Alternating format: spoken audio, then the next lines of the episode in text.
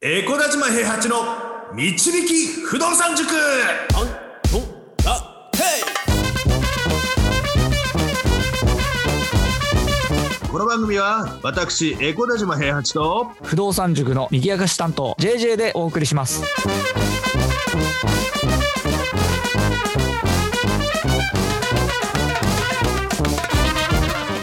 はいおはようございますおはようございます JJ 君はい性格が破綻してる俺には性格が破綻してる友人がすごいたくさんいるっていうのをいつも話してるから気づいてると思うんだけどはいはいはい。負けた負けた破綻度で負けたまあ根負けしたというか負けたというかね負けましたよなるほどな。あんまりそういうこと言わないのにね。いやあの昔さちょっと何何話か忘れちゃったけどあの、はい金沢にいる加トちゃんの話したの覚えてます覚えてますよ。あの性格が破綻しすぎててその、ん。ごぼうごぼう性を作るためにあの彼女が何人かいるみたい な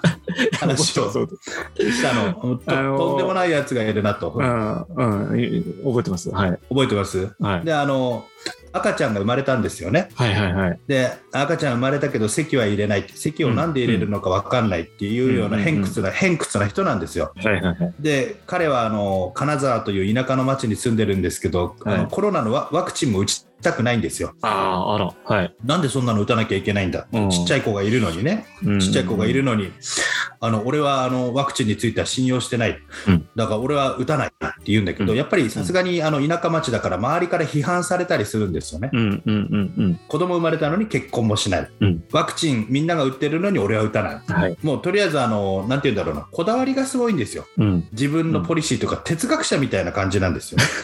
はいはいはい。で僕それでも赤ちゃん生まれてしばらく経ったら可愛くてしょうがないってなると思ってたんですようんうんうん。でね、僕ね、あの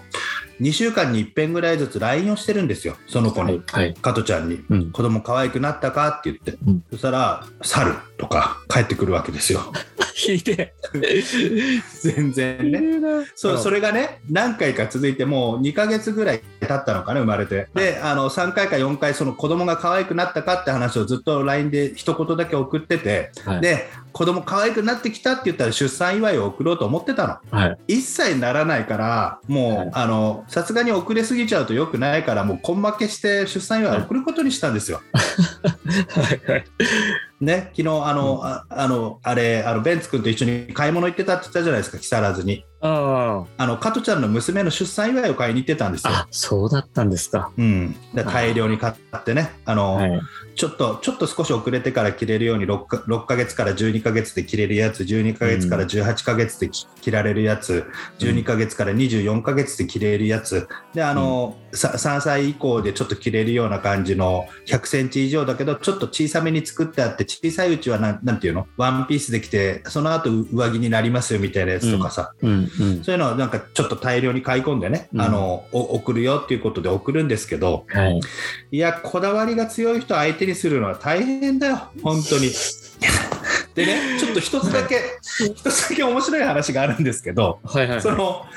加トちゃんは、その、あれなんですよ、ごぼう性を作ってたじゃないですか。はいはいはい。あの女女性のタイプの合法性ですね。女性のタイプでね、その国語、算数、理科、社会、英語みたいな感じで、全部を一人で満点取るのは大変だから、はい得意な子を見つけてきて、その子たちと付き合えば、あの、ものすごくバランスのいい五角形ができるから、ということで、彼女が複数人いるよって話をしてたんですけど、はいはいはい。その一緒に住んでることの間で赤ちゃんが生まれたんですけど、それについて、あのはい一人ね、あの若い子に言えてなかったんですよ。ううわ若い子、その若い子、奥さんじゃない子。若い子、うん、違うごぼう生を奥さん、うん奥さんでもないんだけどね、もう結婚してないからね。あ、そっかそっか。その、はいそうそう、一緒に住んでる子じゃない子に言えてない子がいたんです。言えてる子もいたんだけど、言えてない子がいたのよ。あ、子供生まれたよって伝えられそなうい。そうそうそうそうそう。う。はいで。それは言えてないみたいな話をしてたんだけど、はいその子を一回ちょっとあのなんていう東京に連れてきた子がことがあって俺一回会ったことがあったんですよその子はいはいはい。であのその子に会ったことあったんだけどあのその子に言えたのって聞いたら「いやー、平八さん」って言って「ちょっと話があるんですけど」っていうその件については話があるんですけどってお言って。お。いやあの言ってなくて誰からもバレないようにあの、うん包囲網を引いてたんですけどって言っ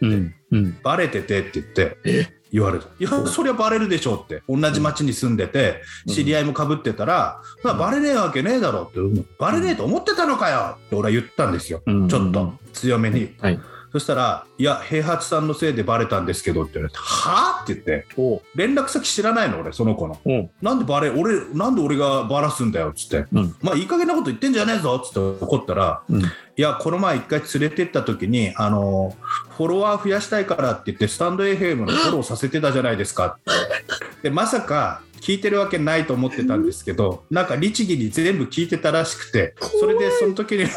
その時に、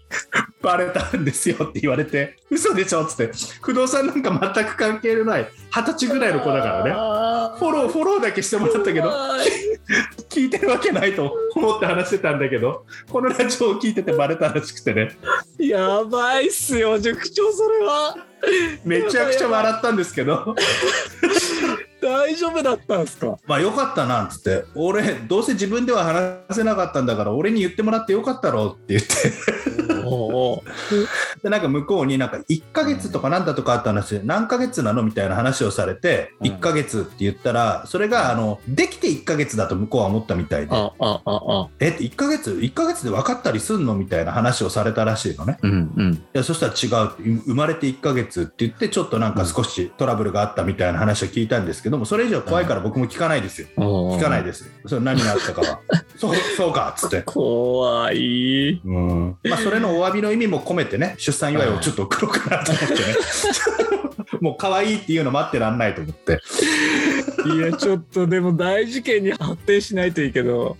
いやーね本当にねちょっといやまいやあーもともとは加トちゃんがよくないんですよその複数のやっぱり子に手を出してごぼう性を作るとか言ってるからあなんか俺俺らが加トちゃんに対して悪いことしたみたいに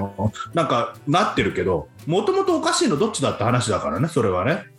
いや、塾長、今、俺らって言ったけど、大体塾長ですかね、喋って。あれちょっと待って仲間に入ってくるんだよそれそれ 俺以外こんな孤軍奮闘することあるこんなところでやばいじゃんそれなんだそれ仲間になってくんないのねパートナーだと思って今俺は話してたんだけど いや、なんか、俺もま巻き込まれそうだったから、ちょっと怖くなっちゃった。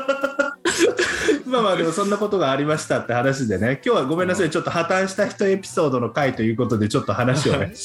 させていただいただけなんですけどもいやまあどこでどうなるか分からないやっぱりねちょっとねあの無責任に話しすぎるのはよくないですねちょっといねやー、本当ですよ。だって、加トちゃんの場合、ほぼ本名でしょ、加トちゃん。加トちゃんだ から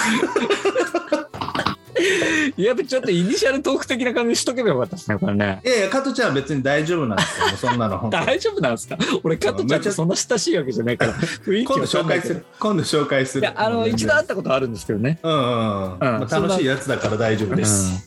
うんなうんるほどね。とりあえずこの放送が終わるぐらいの時にはもうプレゼントも多分あの加トちゃんのところには届いてる状態だと思うので、うんうんうん。うん、いや、ちゃんと愛情がね、芽生えるといいですね。なんかねちょっとコロナのこととかもいいしなんなんか陰謀論とかも大好きでねなんかねあ のそのコロナが発生したら中国のどこどこの機関のどういうふうなやつだとかそういうふうな YouTube ばっかり見てるんですよ。あら陰謀論をでワクチンもなんか人間の何かを退化させるあれが入ってるみたいなのとかなんかそういうのをなんか信じちゃうタイプだから。はいはいはい。うんそんなこと考えてんだったら、子育てしろよって話で。そう本当だよ子育てはしてるっぽいんだよねお手伝いはしてるみ たいな、うん、あ席は入れないけど愛情は注ぐとかわけわかんないことを言ってたりとかするからちょっとあの、ここだわりがすごすぎてね加トちゃんのね、うん。うん、まあまあまあまあそういう人もいてやっぱり破綻した人とね僕そういう人に自分から近づいてっちゃうからほらね、いつでも離れられるのに、 ちゃんとそう LINE いつでもして離れられる相談員していや子供可愛くなったかって聞いて、